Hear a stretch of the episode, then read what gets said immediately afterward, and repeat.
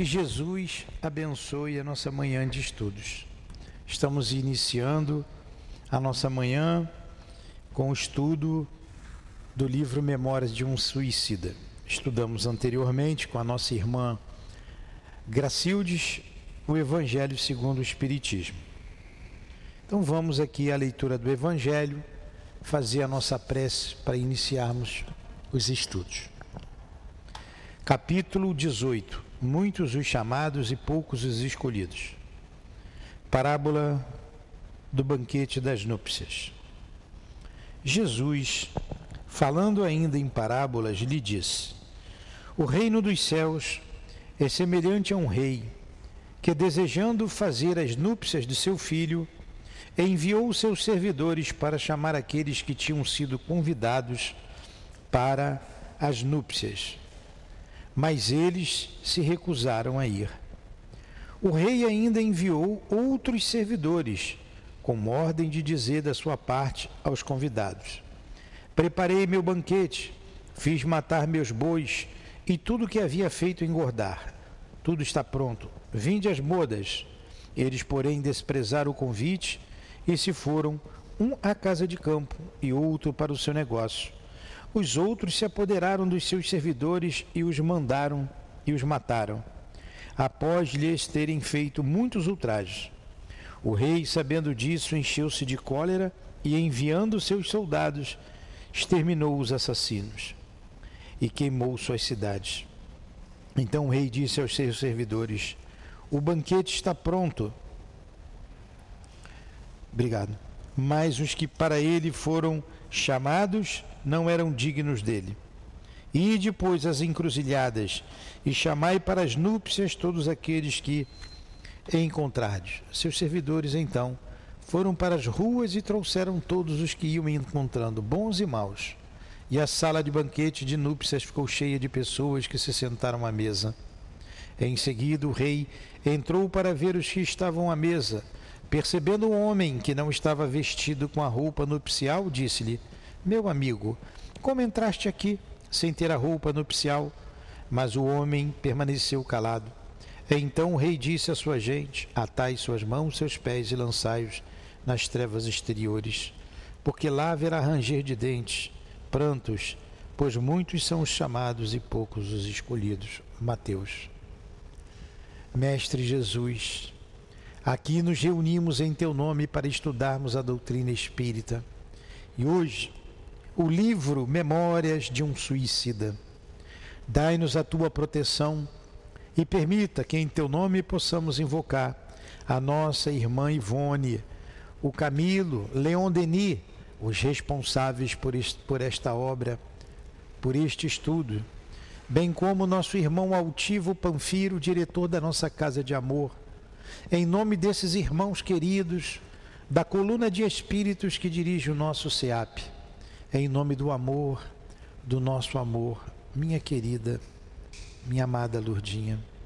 É em teu nome, Jesus, mas acima de tudo, em nome de Deus, nosso Pai, iniciamos então os estudos desta manhã. Que assim seja, graças a Deus. Muito bem.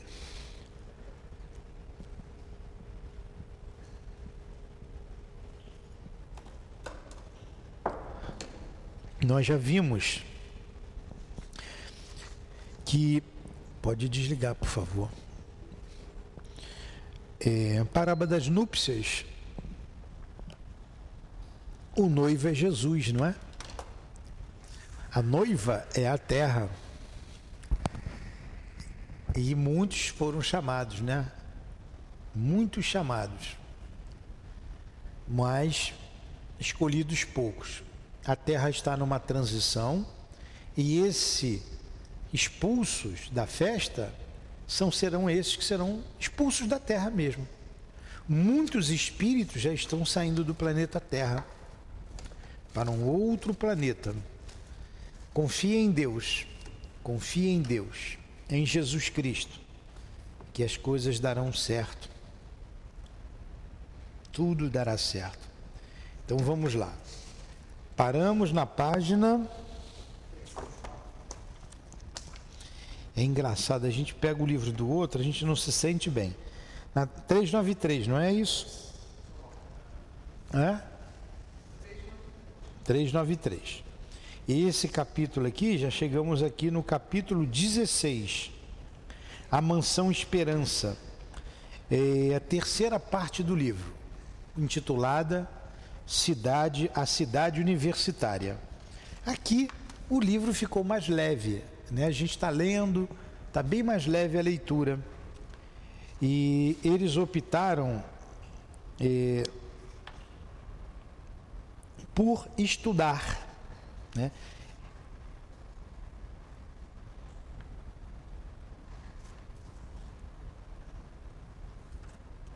Por estudar. Só estou olhando aqui para eu me situar no estudo da semana passada. O irmão Sóstenes é o responsável pela, pela cidade universitária. Então vamos lá. Eles tiveram alta do Hospital Maria de Nazaré e poderiam opinar em reencarnar de imediato, trabalhar ou estudar, se aprofundar nos estudos iniciáticos no plano espiritual. Que estudos iniciáticos são esses? É o que a doutrina espírita nos fornece aqui na Terra. Então, um grupo retornou à Terra para a reencarnação, como foi o caso do Jerônimo, do Mário Sobral. Dessa equipe, desses cinco espíritos, ficaram três, né, que vem contando a história dos cinco desde lá do Vale dos Suicidas. Estavam juntos na mesma caverna o Mário Sobral, o Jerônimo, o Camilo, que narra a história, que escreve o livro, o Belarmino e o João de Azevedo. Esses cinco espíritos. Sobraram então o Belarmino, João de Azevedo e o Camilo. Tá? Então vamos lá. Foi aqui que a gente parou, né? Então vamos. Quando a gente terminar o livro, a gente volta tudo de novo. Tá? Aqui a gente só para de estudar aqui quando a gente desencarnar. Aí a gente vai estudar do outro lado. Vamos lá. Seguiu-se pausa breve, que nos forneceu a impressão de que novas disposições despertavam as fibras de nossas almas. Voltando-se para os três companheiros que o ladeavam, o orador continuou, prendendo porventura ainda mais a nossa atenção. Os outros que estavam perto dele eram os, os enfermeiros, não é? Alceu e, e Romeu e Alceste, não é? Estava com ele. Mas vamos lá. Aqui tendes os vossos educadores. São como anjos tutelares que vos sobre vós, como sobre vossos destinos se debruçarão, amparando-vos na espinhosa jornada acompanhar-vos-ão, a partir deste momento, em todos os dias de vossa vida, e só darão por cumprida a nobre missão de que se incumbiram junto de vós, quando já glorificados pela observação da lei que infringistes, voltardes da terra, novamente, para este asilo, recebendo então como que passaportes para outras localidades, localidade espiritual, onde apanhareis o fio, onde reapanhareis o fio normal da rota evolutiva interrompida pelo suicídio. Então vamos lá. Eles estão estudando, vão começar a estudar. Tem com eles ali novos companheiros que vão acompanhá-los durante toda a permanência lá na cidade universitária essa cidade já é uma cidade mais bela, já tem a luz de, do sol, já tem as flores, as ruas são largas, enormes. Então ele já descreveu esse lugar como um lugar belíssimo, diferente lá do hospital que eles viviam em Bruma, era um lugar brumoso, sempre cheio de neve. E ali já é um lugar mais aprazível, mais tranquilo. Então eles farão esse estudo depois eles terão que reencarnar, terão que reparar a falta feita com o suicídio, né? Como são imperfeitos, além do suicídio, tem outras coisas a acertarem. E Esses espíritos continuarão acompanhando eles até eles desencarnarem, voltarem para Maria para a colônia Maria de Nazaré, serão recebidos ali, venceram muito bem. Agora vocês vão para uma outra colônia, outras instâncias, para continuar a jornada evolutiva de vocês. É isso que ele está dizendo. Agora vamos trazer para a gente. Se nós fomos ou não suicidas, não sabemos. O fato é que estamos aqui estudando a doutrina espírita. E não foi diferente a nossa programação reencarnatória. Não foi sendo ou não suicidas, eu não tenho dúvida da minha, da, da minha dívida com o suicídio, eu já cometi o suicídio, é, estamos aqui amparados por Deus, nos comprometemos com os nossos guias de virmos à Terra, além de reparar a falta que fizemos, com a mediunidade, a gente trabalhar para o nosso próximo ajudar o nosso próximo, ajudar a o no progresso moral do nosso próximo. E essa casa tem esse objetivo: divulgar a doutrina espírita, o primeiro objetivo, para ajudar no progresso moral daqueles que nos ouvem à distância. Então não foi diferente a nossa reencarnação. E se nós viemos do Hospital Maria de Nazaré direto para cá, estamos com esse compromisso mais do que nunca clareado em nossas mentes. Então vamos lá. As credenciais dos mestres a quem neste momento sois entregues em nome do pastor celeste estendem-se em virtudes e méritos a um passado remoto, muitas vezes comprovado nos testemunhos santificantes. Aí vocês vejam a misericórdia de Deus, né? o amor de Deus, o amor do Cristo para conosco. Trânsfugas da lei com mestres, com espíritos altamente capacitados, preparados para ajudá-los, tudo para eles vencerem na reencarnação. Nós também temos esses espíritos juntos a cada um de nós. Nós também temos. Vamos valorizar a vida, valorizar a presença desses espíritos junto a nós. Então, credenciais dos mestres, olha a elevação deles.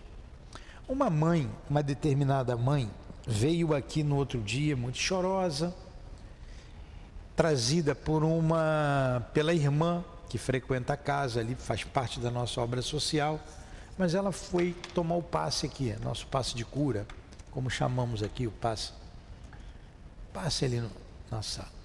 E nós demos o passe nela. Quando terminou, o médium falou para ela assim: Olha, ele está bem, não se preocupe. Ele foi acolhido aqui, ele está acolhido, ele está bem. Eu não sabia de nada. Eu vi a moça aflita, dei o passe nela, não perguntei o que ela tinha, né? não perguntei qual era o problema, simplesmente dei o passe. Quando acabou, a médium chegou junto também comigo, acabando de dar o passe nela, e falou isso para ela. Foi embora, eu, tudo bem. Aí eu ainda perguntei, quem desencarnou? Foi o marido? Foi, não, foi o filho dela. Passou. Eu não sabia. É, eu acho que a médium também não sabia, porque ela não vinha aqui. Nem perguntei isso para ela, mas não vinha. Aí eu soube o que foi que aconteceu. Soube depois, no dia seguinte que eu ouvi ali na, na obra o comentário, porque era o, o filho de um trabalhador ali da, da obra. Ele estava envolvido no, no problema do tráfico de drogas, estava envolvido e foi morto ali, foi assassinado. Estavam desesperados procurando o corpo. E o próprio primo falou: não, ele estava realmente envolvido, seriamente envolvido com isso. Agora vocês vejam onde é que eu quero chegar. Fui acolhido em nossa casa com todo o amor e carinho pelos guias. Por mérito da moça que vem aqui, da tia, que está sempre aqui. foi acolhido. Então Deus, a lei, nos acolhe com amor e carinho, não pergunta quem nós fomos, o que a gente fez. Ele foi acolhido por não por mérito dele, por mérito da mãe, da, da, da, da tia, que está sempre aqui e pediu muito por ele. Então a gente não tem ideia de que amor é esse. Que amor é esse que Jesus tem por nós? Que sentimento é esse que nós mesmos não conseguimos conceber ainda porque nós não temos? Esse imenso amor que Jesus tem pela humanidade. Então a gente tem que ter fé, tem que acreditar. Ah, o mundo está difícil, o país está sofrendo muito, sem dúvida. Mas Deus, mas Jesus está à frente de todos nós. E ele continua aqui. As credenciais dos mestres. À minha direita, eis Epaminondas de Vigo, o qual, em escala ascensional brilhante, vem desde o antigo Egito até os sombrios dias da Idade Média na Espanha, servindo a verdade e exalçando o nome de Deus, sem que seus triunfos se arrefecessem nos planos da espiritualidade até o momento presente nos tempos apostólicos, onde, como discípulo de Simão Pedro, glorificou o Mestre Divino. Teve a honra suprema de sofrer o martírio e a morte no circo de Domício Nério.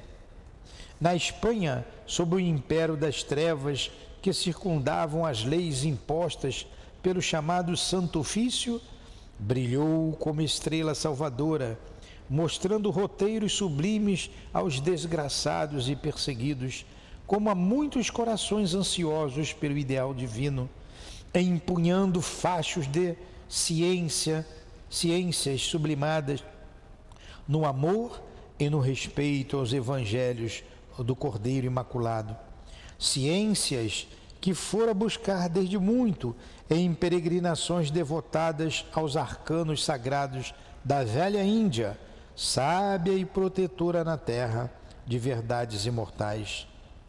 Mas, justamente porque brilhara em meio de trevas, sacrificaram-no novamente, não mais atirando seu velho corpo carnal às feras esfaimadas, mas queimando-o em fogueira pública, onde, ainda uma vez, provou ele imarcessível devotamento ao Senhor Jesus de Nazaré. Esse é o Epaminondas de Vigo. Epa, que nome, né? Epaminondas de Vigo. Epaminondas de Vigo. É um nome espanhol, né? Foi a última encarnação dele na Espanha. Agora, olha as credenciais desse espírito. Discípulo de Simão Pedro, foi foi morto lá, entregue às feras no circo, na época do, do cristianismo, por Nero, foi morto pelo Santo Ofício, sendo queimado como feiticeiro, certamente feiticeiro, para ser queimado em fogueira, em praça pública. Olha quantos valores tem esse espírito. Ah, então ele tinha que estar lá nos páramos celestes, junto de Jesus Cristo, não é? Não, ele está junto de um transfuga da lei. Ele está junto de um irmão que se suicidou. Ele está junto desses que precisam se libertar do mal que ainda trazem em si, dos erros que cometeram. Quanto mais elevado é o espírito, mais amor ele tem pelos sofredores. Vide o doutor Bezerra, que é convidado por uma emissária de Maria para alçar voos mais altos em outras regiões e ele pede para ficar na terra. Ele pede, ele agradece e pede para ficar na terra. Acho que é, é, como é que é o nome dela? É a emissária de Maria? Esqueci. Toda vez que o Léo fala sobre isso, pergunta, eu respondo. Agora, enfim, porque ele disse: enquanto tiver um irmão meu sofrendo com lágrimas, eu quero estar ao lado ajudando. Olha que coisa. Né? Em vez de ir embora, ficou aqui. Então vamos continuar.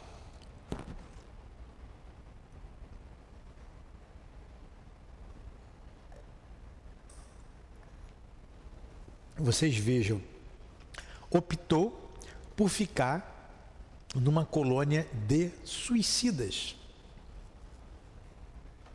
ajudando esses irmãos.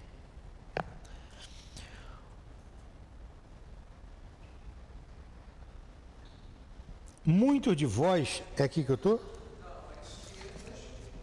À esquerda tendes Soriomar, Sou, Souria Omar, antigo mestre de iniciação em Alexandria, filósofo na Grécia, logo após o advento de Sócrates, quando fulgores imortais começavam a se acender para o povo, até então arredado dos conhecimentos sublimes, mantidos que eram estes em segredo, e apenas para conhecimento e uso de sábios e doutos.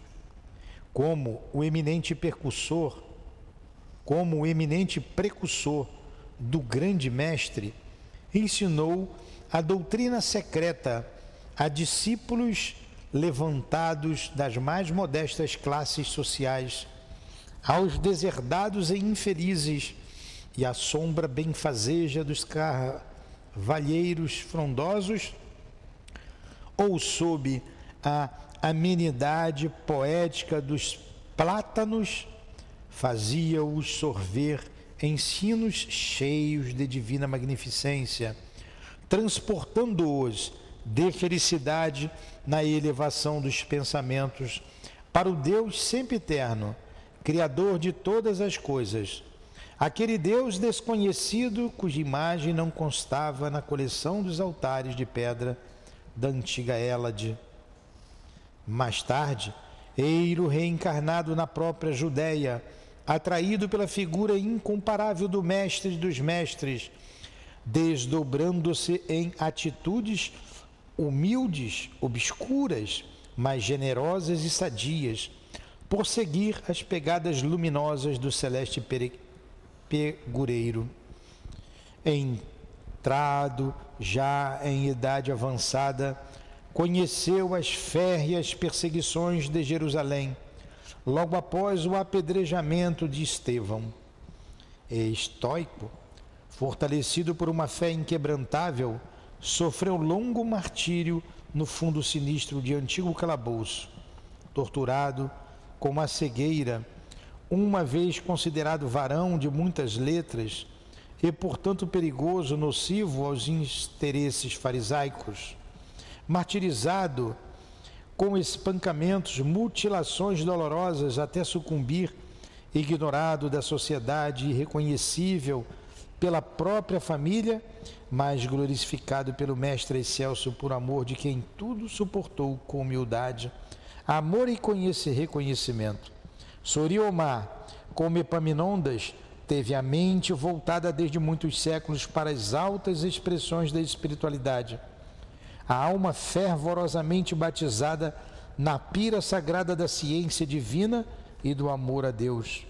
Hoje, se se encontra operando na região de angústias em que nos encontramos todos, materializado a ponto de ser por vós reconhecido como uma sua, como em uma em sua derradeira estrutura corporal, não será porque lhe escasseis luzes e merecimentos para alçar locais altos em harmonia com seus méritos, mas porque fiéis ambos a princípios da iniciação cristã, que observam acima de quaisquer outras normas, preferem estender atenções e amor aos mais desgraçados e desprovidos de ânimo, devotando-se a encaminhá-los à redenção inspirada, devotando-se a encaminhá-los à redenção, inspirados no exemplo do príncipe celeste que abandonou o seu reino de glória para dar-se a sacrifícios continuados ao bem das ovelhas da terra. Caramba! São três, vai falar de Aníbal. São espíritos elevados. Por que, que sofreram tanto, hein? Por quê? Cegueira, porque conhecia as letras e estava ajudando as pessoas, é preso em calabouço, é espancado, é atirado às feras. É... Por que esses homens que seguiram o Cristo sofreram tanto, hein? Por quê?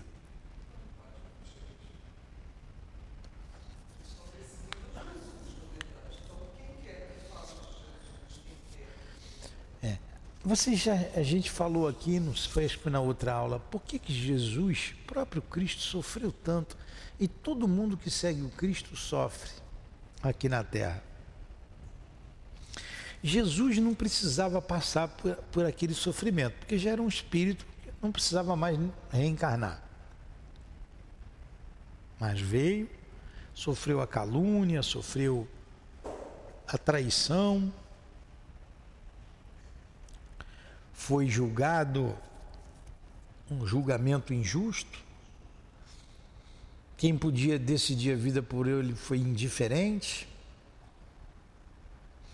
Deram uma cana como cajado, porque rei tinha que ter um cajado, rei tinha que ter coroa, fizeram uma coroa de espinhos e o crucificaram.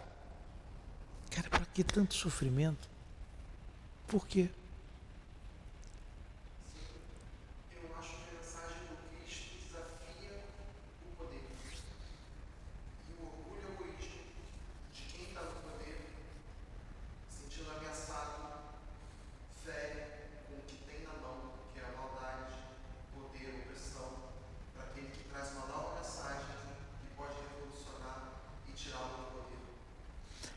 Exatamente isso. Exatamente isso. E mais, quem está no poder é mal. E eles sabiam, Cristo não precisava passar por isso, ele sabia que os homens eram maus e que iam fazer aquilo com ele. Mas se ele não vem, como estaria a sociedade hoje? Se nós, ó, nós que já paramos para ouvir o Evangelho de Jesus, que já falamos de amor. Nós já falamos de amor aqui o tempo todo. É, ainda não somos bons, ainda somos maus, ainda somos imperfeitos. E há quanto tempo que a gente está ouvindo o Evangelho de Jesus? Não é de agora. Não é de agora. Certamente há séculos. Agora imagine se a gente não tivesse ouvido o Evangelho de Jesus ainda, como nós estaríamos?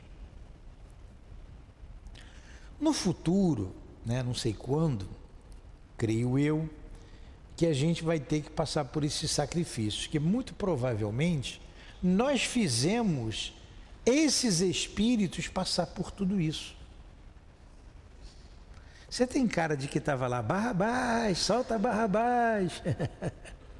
Então, é, a, lei, é, a lei de Deus ela é tão generosa, ela, é, ela, ela é, é puro amor, que você, apesar de ter errado, ela não deixa você responder por aquele erro por responder, porque aí seria olho por olho e dente por dente. Não é isso. A lei é de ação e reação, é diferente. É uma lei de amor. Porque a lei de ação e reação, você faz, você paga. Essa não. Essa você tem que primeiro compreender porque errou. E às vezes você não tem forças morais para sofrer aquilo que você fez o outro sofrer. Aí passam-se séculos, quiçá milênios, para que ó, agora você está pronto você pode carregar um fardo mais pesado.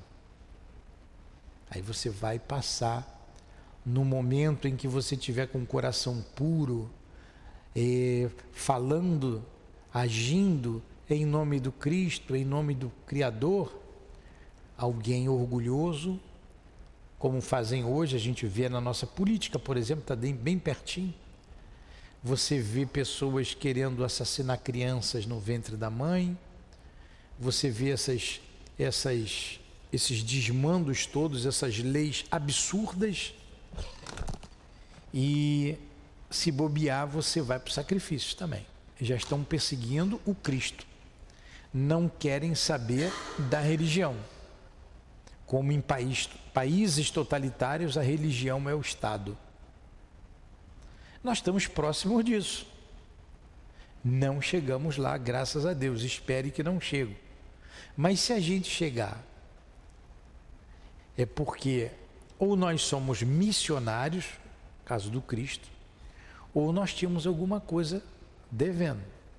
Alguém aqui está no nível do Cristo? É? Por isso que a gente tem que ter fé. Tem que ter fé.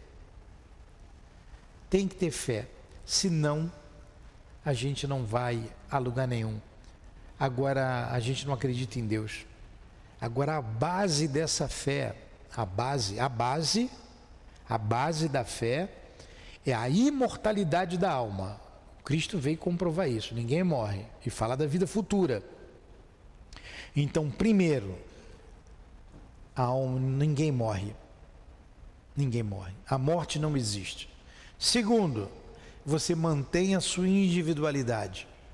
Você não morre e mantém a individualidade. Isso é importante, porque muitos acreditam na imortalidade, mas não na individualidade mantém a individualidade. Terceiro, a reencarnação. Sem o entendimento da reencarnação, não, não se compreende justiça divina. Por isso temos que confiar. Nós já sabemos que somos imortais, sabemos que mantemos a individualidade, Sabemos que hoje estamos reencarnados e quando a gente olha para dentro da gente, pelas nossas lutas, pelas nossas dores, pelos nossos sonhos que não são alcançados, e são muitas vezes sonhos legítimos, mas que a gente não consegue alcançar, significa que a lei de Deus está agindo sobre nós, que alguma coisa a gente deixou de fazer ou alguma coisa a gente fez para passar pelo que nós estamos passando. A gente também não deve se manter, se manter inativo. Temos que lutar sempre, mas com resignação. Né? Então vamos lá. Os homens são maus, isso aí mesmo, você enfrenta o sistema. E ninguém quer perder o poder. E faz qualquer coisa para se manter no poder. Faz qualquer coisa qualquer coisa. E Aníbal? Vamos ver quem é um Aníbal. Eram três que iam ficar com eles, né? Poxa, com esses instrutores, hein? Agora, nós que estamos na nossa vida, na nossa luta, eu tenho meus desequilíbrios, tenho, sofro os assédios. E por que, que eu sofro assédio? Por que, que eu tenho desequilíbrio ainda? Porque eu sou imperfeito. É uma luta muito grande interna que a gente trava. Externamente a gente aparenta uma coisa, mas internamente são lutas, né? Todos nós trazamos, travamos lutas, mesmo com todo esse conhecimento, mas com esse conhecimento a gente tem força para se cair e se levantar. E se estiver de pé, continuar caminhando. Então vamos lá. E Aníbal? Aníbal meus caros filhos, este jovem que conheceu pessoalmente a Jesus de Nazaré durante suas pregações inesquecíveis através da sofredora Judéia, Aníbal de Silas, um daqueles meninos presentes no grupo que Jesus acariciou quando exclamou, demonstrando a inconfundível ternura que, mais uma vez, expandia entre as ovelhas ainda vacilantes. Deixai vir a minhas criancinhas, que delas é o reino dos céus. Então Aníbal estava lá. Agora vocês vejam, este espírito está na colônia Maria de Nazaré, colônia espiritual Maria de Nazaré. Esteve junto ao Cristo, ajudando.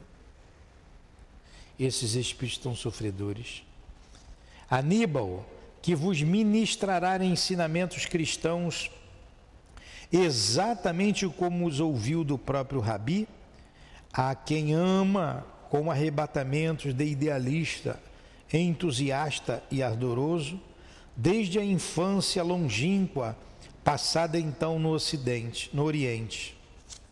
Assevera ele que quando o Senhor pregava sua formosa doutrina de amor, quadros explicativos de maravilhosa precisão e encanto inexprimível surgiam inesperadamente a visão do ouvinte de boa vontade, elucidando-o de forma inconfundível, por imprimirem nos arcanos do ser de cada um a exemplificação que nunca mais seria ouvida. Que era por isso que ele, que, falando, conseguia o grande enviado conter em serenidade inalterável multidões famintas por longas horas, dominar turbas rebeldes, arrebatar ouvintes, convencer, convencer corações que ou se prostravam à sua passagem, receosos e aturdidos, ou a sua doutrina para sempre se prendiam, encantados e fiéis.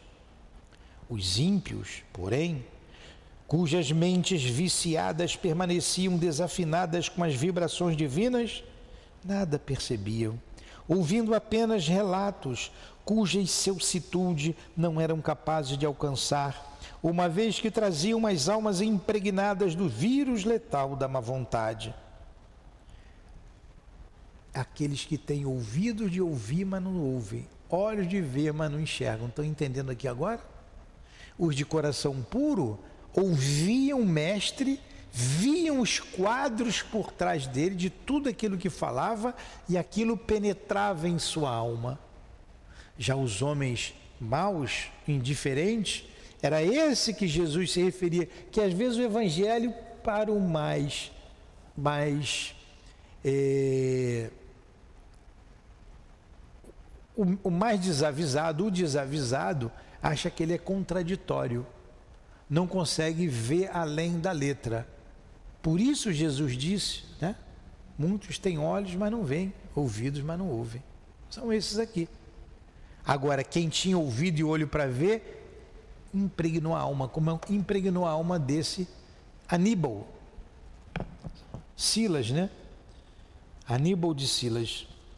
Um desses quadros, certamente o mais belo, de quanto quantos o Mestre amado criou para instruir suas ovelhas desgarradas, porque aquele mesmo que retratava em sua glória de unigênito do Altíssimo, bastou para que Saulo de Tarso se transformasse em esteio ardente da doutrina redentora com que honrara o mundo. Gente, nós não sabemos de nada. Nós não sabemos a grandiosidade desse espírito. Como ele arrebatava multidões. Olha os recursos que ele tinha de colocar a mão num cego, o cego enxergar, de colocar a mão no coxo, o coxo andar, de colocar a mão no, no leproso e a, a lepra se curar, de falar impregnando em quadros vivos o reino dos céus, há muitas moradas na casa do meu pai, como eles não deveriam ver os espaços, o espaço, né, as estrelas do céu. E essa parte belíssima em que a gente, eh, lendo aqui, começa a entender de alguma forma o que Paulo de Tarso sentiu. Saulo, Saulo, né? Por que me persegues? Não recalcitre contra os aguilhões. E quando Saulo vê aquela luz poderosa, sou eu, Jesus, que te falo. Quem és tu? Sou eu, aquele a quem persegues. E Saulo cai do cavalo, cego.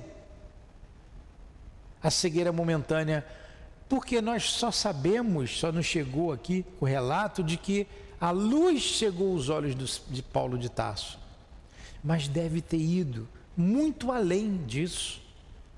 Ele deve ter visto muito além disso. para se convencer do jeito que ele se convenceu? Foi muito além. Então, como disse aqui um dos guias da nossa casa, não imaginamos a grandiosidade de Jesus. Não imaginamos, não sabemos quem é esse Espírito, só sabemos que Ele nos ama e que Ele cuida de nós. E a grande recomendação que Ele nos deu para sermos felizes: amai-vos uns aos outros, como eu vos amei. Essa, esse é o nosso desafio. A gente olhar para o outro como um irmão, o amor fraterno, sem interesse nenhum, a não ser querer o bem do nosso irmão, do nosso próximo. Aníbal cresceu, é aqui que nós estamos? E fez-se homem sentindo-se sempre envolvidos pela, pelas radiações imarcessíveis do divino pecureiro e que nunca mais se apagaram de suas recordações.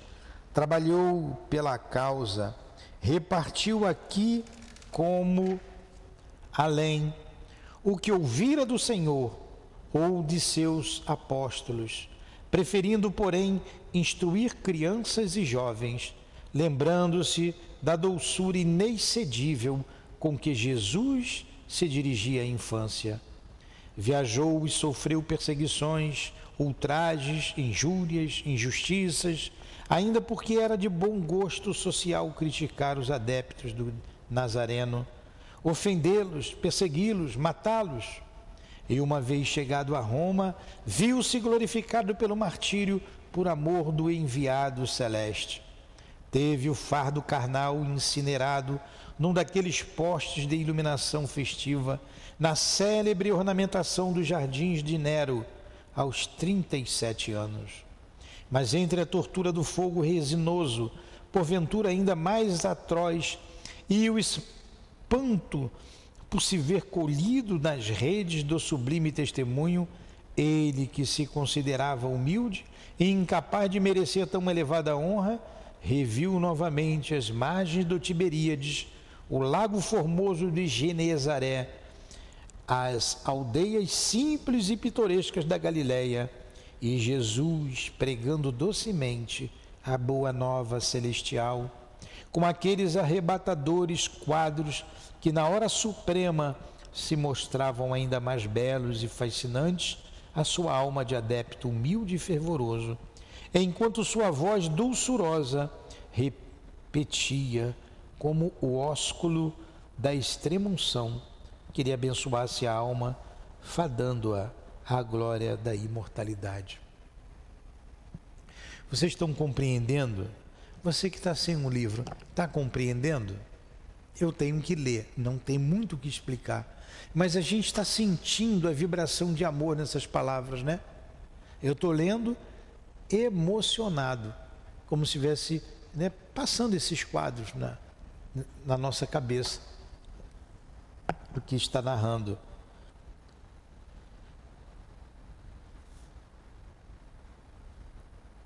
Vinde a mim, aqui que nós estamos. Vinde a mim, benditos de meu Pai, passai à minha direita.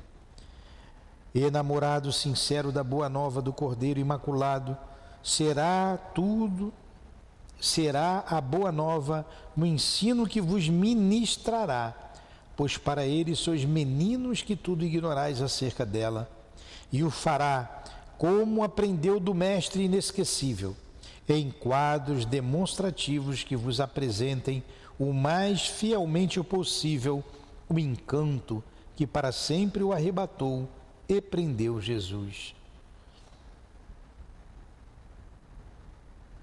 a fim de se especializar em tão sublime gênero. Dá vontade de ir para lá para aprender com eles, né?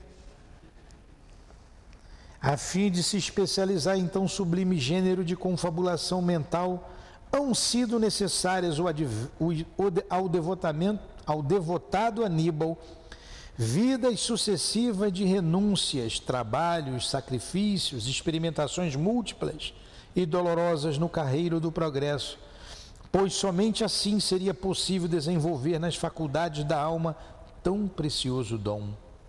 Ele conseguiu, porém, porque jamais em seu coração escasseou a vontade de vencer, jamais esqueceu os dias gloriosos das pregações messiânicas, o momento sempre terno em seu espírito em que sentiu a destra do celeste mensageiro pousando sobre sua frágil cabeça de menino para o convite inesquecível. Deixai vir a mim os pequeninos. Que trio esse, hein? Que trio. Olha, eu estou aqui lendo, eu estou tão empolgado, eu estou olhando o relógio ali, eu disse assim, poxa, ainda. Só que o relógio está parado. Falei, falta tempo, ainda falta meia hora. Não, só faltam dez minutos para acabar a aula. Eu sei que eu estou lendo, mas está agradável, não está? Ficou leve o livro de repente, né? Ficou leve. O início foi duro, mas vamos lá. É que Aníbal vinha sendo para isso preparado desde eras afastadas. Viveu nos tempos de Elias, respeitando o nome do verdadeiro Deus. Agora vejam a trajetória desses espíritos e o quanto nós somos incipientes ainda. O Aníbal vem lá desde Elias, lá no Antigo Testamento. Foi mais tarde iniciado nos mistérios augustos das ciências pela antiga escola dos egípcios. O respeito e o devotamento a Deus verdadeiro e a esperança inquebrantável no advento libertador do Messias divino iluminavam sua mente desde então, porque entre fachos de virtudes não mais se esmaeceriam. Não obstante, após o sacrifício em Roma, trabalhador e infatigável, renasceu ainda sobre a crosta do planeta. Seduzia-o a vontade poderosa e insopitável de seguir nas pegadas do Mestre, anuindo aos seus divinos apelos. Sofreu por isso novas perseguições ao tempo de Adriano e exultou com a vitória de Constantino. E exultou com a vitória de Constantino. Quer dizer, Adriano perseguiu os cristãos, Constantino foi ali, século IV depois do Cristo, quando ali o, o cristianismo se torna o catolicismo. Né? Desde então dedicou-se particularmente ao amparo e à educação da infância e da juventude. Sacerdote católico na Idade Média, por mais de uma vez se fez anjo tutelar de pobres crianças abandonadas, esquecidas pelas, pela prepotência dos senhores de então, convertendo-as em homens úteis e aproveitáveis pela para a sociedade, em mulheres honestas voltadas para o culto do dever e da família. E tanto Aníbal se preocupou com a infância e a juventude, tanto fixou energias mentais naqueles rostinhos formosos e meigos, que sua mente imprimiu em si próprio uma eterna feição de adolescente gentil, pois, como vedes, dir-se-ia ainda ser o menino acariciado pelo mestre Nazareno na Judéia há quase dois mil anos. Gente, oh, isso aqui é um convite para nós. O, o, hã? Carmen. Carmen, hoje eu estou com. Eu ia falar uma piada, mas no momento não, não pega, né? Uma bobeira. É uma é coisa boba. Mas a minha cabeça foge às vezes. É, isso é um ensinamento para a gente. Quando a gente vê esses exemplos, como o do Aníbal, é, a gente tem que trazer para nossa casa, para as crianças que a gente tem aqui. Porque essas. Hã? É, porque elas precisam de amor, elas precisam de carinho, elas precisam de atenção. E na avaliação desse sábado nós falamos sobre isso. A gente tem que melhorar muito ainda, nós, interiormente, para abraçar essas crianças com mais amor. A gente, o dia que a gente conseguir abraçar essas crianças com o amor que a gente abraça os nossos netos, ou que abraçamos os nossos filhos, nós estamos chegando perto do amor que Jesus deseja que nós pratiquemos.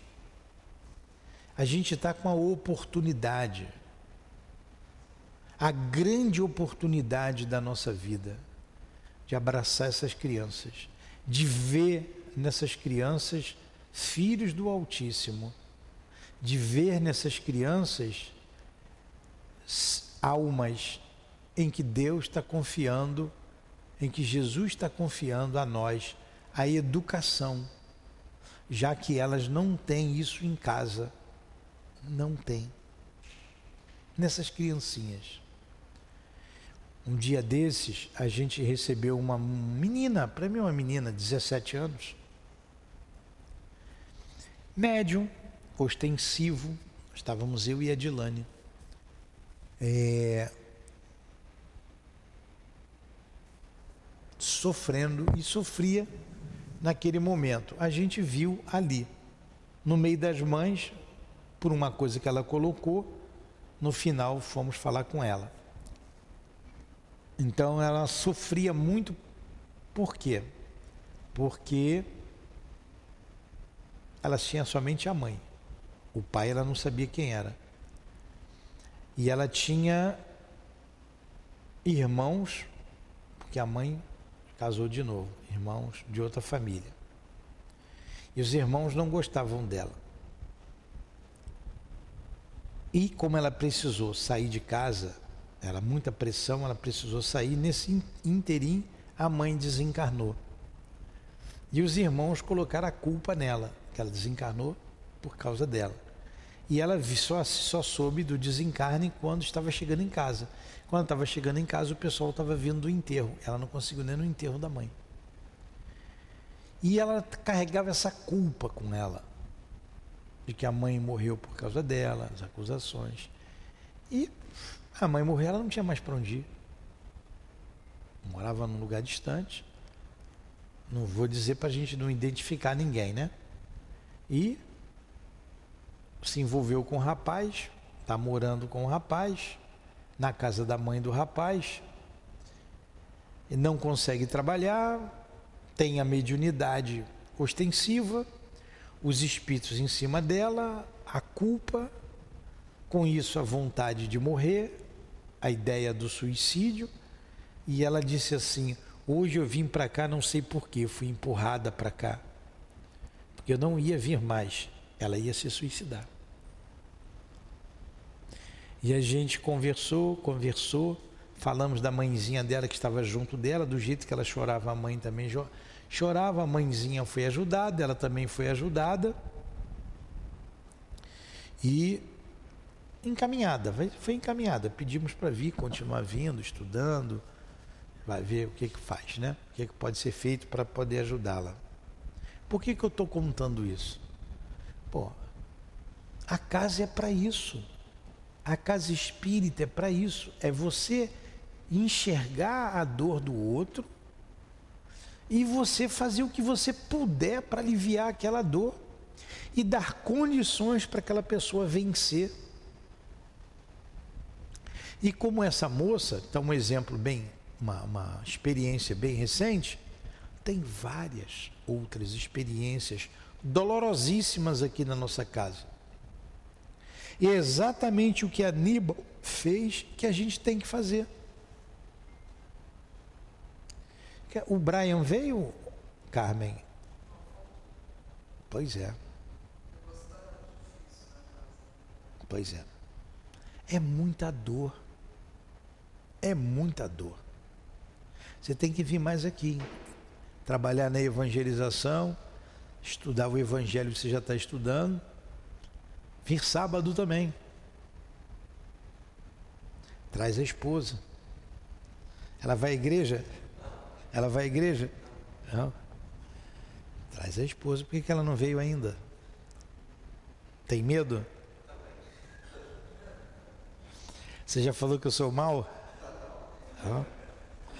Quando dizem que eu sou mal, ninguém vem mesmo. Então vamos esse pedacinho para a gente encerrar. Até que um dia aqui. Não, né? Onde que eu estou? Desde então. É, foi no meio desse parágrafo aqui, ó. E tanto Aníbal se preocupou com a infância e a juventude, tanto fixou energias mentais naqueles rostinhos formosos e meigos, que sua mente imprimiu em si próprio uma eterna feição de adolescente gentil. Pois, como vedes, dir-se-ia ainda ser o menino acariciado pelo mestre nazareno da Judéia há quase dois mil anos. Foi aqui que a gente parou. Eu deveria ler isso para evangelização. Me lembra no sábado que vem. Tá? Me lembra, Newton, pega lá o Memória de um Suicida. Anota aí. Essa página 397.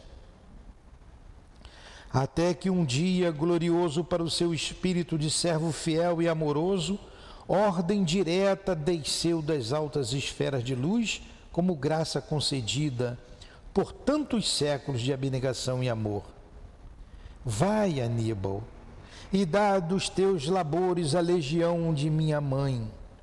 Socorre com meus ensinamentos que tanto prezas os que mais destituídos de luzes e de forças encontrares confiados aos teus cuidados. Olha, Jesus pediu para ele ajudar a sua mãe, a Maria Santíssima, aquela que é a responsável pela colônia que leva o seu nome. Pensa de preferência naqueles cujas mentes hão desfalecido sob a sob as penalidades do suicídio. Entreguei-os, dê a muito a direção de minha mãe, porque só a inspiração maternal será bastante caridosa para erguê-los para Deus. Ensina-lhes a minha palavra, desperta-os, recordando-lhes os exemplos que deixei. Por meio de minhas lições, ensina-os a amar, a servir, a dominar as paixões, apondo sobre eles a força do conhecimento, a encontrar as estradas da redenção no cumprimento do dever que para os homens tracei, a sofrer com paciência, porque o sofrimento é prenúncio de glória alavanca poderosa do progresso. Abre-lhes o livro das tuas recordações. Lembra-te de que quando me ouvias na Judéia, e ilumina-os com as claridades do meu evangelho, pois é só isso o que lhes falta. Quanto amor de Jesus por nós. Esses são os preferidos de Jesus, os que mais sofrem. Por isso ele disse: Vinde a mim, todos vós que sofreis. Mais uma vez, que espírito é esse que chama a ele todos os que sofrem, todos os que choram? E aqui tendes, meus caros filhos, modesto, pequenino como um adolescente, mas tocado pela flama imortal da inspiração com que o prende a bondade imacessível do Mestre Excelso. A ele eu vos confio. Vamos parar por aqui. Vocês me lembrem, semana passada, eu vou ler um pouquinho acima, aí eu vou me lembrar dele, do Aníbal. E então,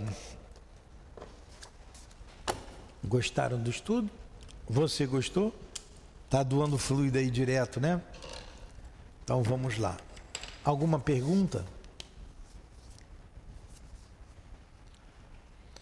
Nós te agradecemos, Mestre Jesus, por trazer a nossa, ao nosso conhecimento, através da mediunidade da nossa irmã Ivone, esses relatos tão importante para nossas vidas, o exemplo que devemos seguir.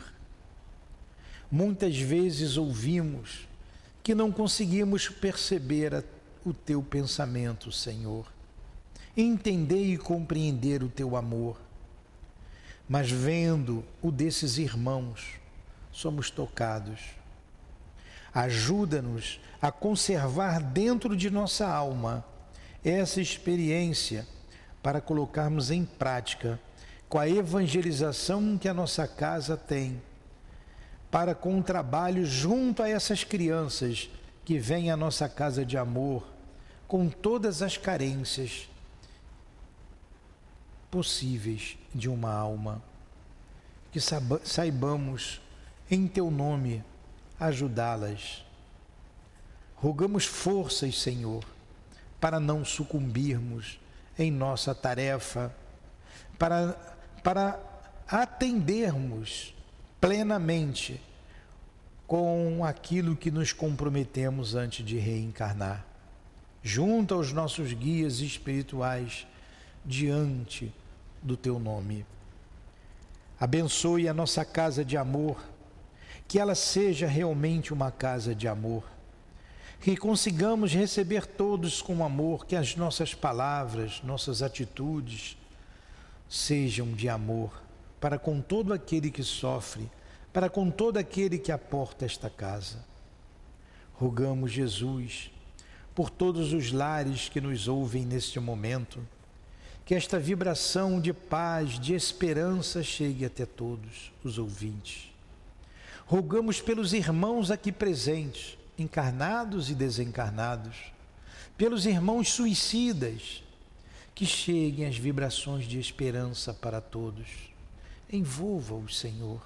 Ajude-os, os que estão presentes, nos ouvindo, os que estão na colônia Maria de Nazaré, e que contigo, Jesus, esses espíritos que ainda trabalham lá, como o Epaminondas de Vigo e todos esses outros que acabamos de ver a sua trajetória, possam vibrar, possam ajudar nessa vibração de amor junto a eles.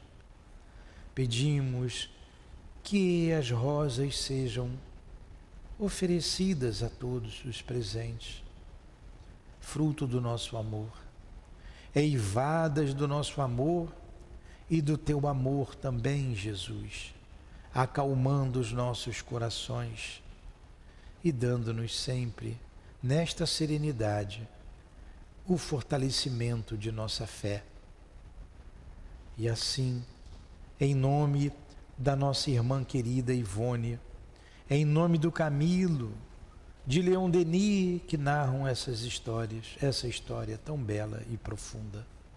Em nome do altivo, diretor da nossa casa de amor, de Allan Kardec e da coluna de espíritos que sustenta o nosso SEAP, da nossa Melibudê, em nome do amor, do nosso amor, Lourdinha, do amor de Jesus Cristo por todos nós e mais acima de tudo, em nome do amor de Deus, nosso Pai, damos por encerrado os estudos da manhã de hoje em torno do livro Memórias de um Suicida. Graças a Deus. Que assim seja.